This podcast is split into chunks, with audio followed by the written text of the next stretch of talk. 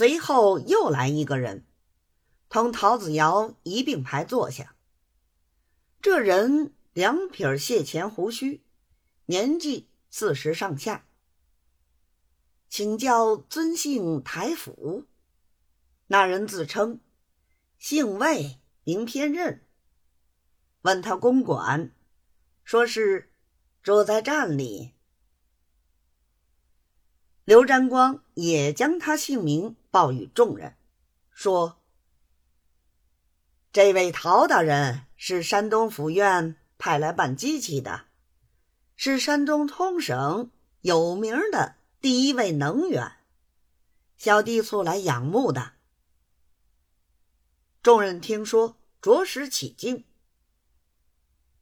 内中有个专做军装机器的买办，姓裘。名武科听了这话，便想替自己行里拉脉脉，就竭力恭维了几句，以示亲热之意。魏偏任同他坐在一块儿，问长问短，更说个不了。后来主人让他点菜，他说不懂，魏偏任就替他写了六样。大家又要叫局，刘占光托魏偏任替他带一个。陶子尧一定不肯，说：“诸位请便，兄弟是向不破戒，请免了吧。”众人一定要他叫，他一定不肯叫。后来众人见他急得面红耳赤，也就罢了。当下个人的相好。陆续来到，也有唱的，也有不唱的。独有魏偏任叫的是小先生，根据大姐着实标致，一见魏老就伏在他身上，咬了半天的耳朵。席面上的人都说：“老三搭魏老直头恩的来。”老三斜溜了他们一眼，不理众人。仍旧说他的话。此时，陶子尧坐在一边，只做不看见。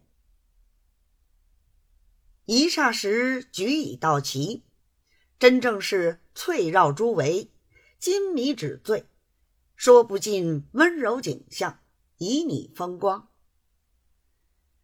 当下，裘五科竭力的想拉拢他，趁众人厮混的时候，已嘱咐他相好。赶紧回去备个双台。根局的答应着，匆匆装了两袋烟，同了先生下楼而去。裘五科便走到刘占光面前，托他带邀陶大人同去吃酒。刘占光立刻代答，陶子尧再三推辞。刘占光道：“子翁不叫局。”兄弟不敢勉强，少坐一会儿，吃一两样赏赏光。魏偏任亦帮着凑趣说：“我们这五科哥极爱朋友，今天是专程相请，久已交代，子翁务必要去的。”又向五科说：“五科哥。”你不妨先走一步，吩咐他们就摆起来。稍停一刻，我们陪了子翁过来。裘五科又说了一声拜托，方才穿好马褂，辞别众人而去。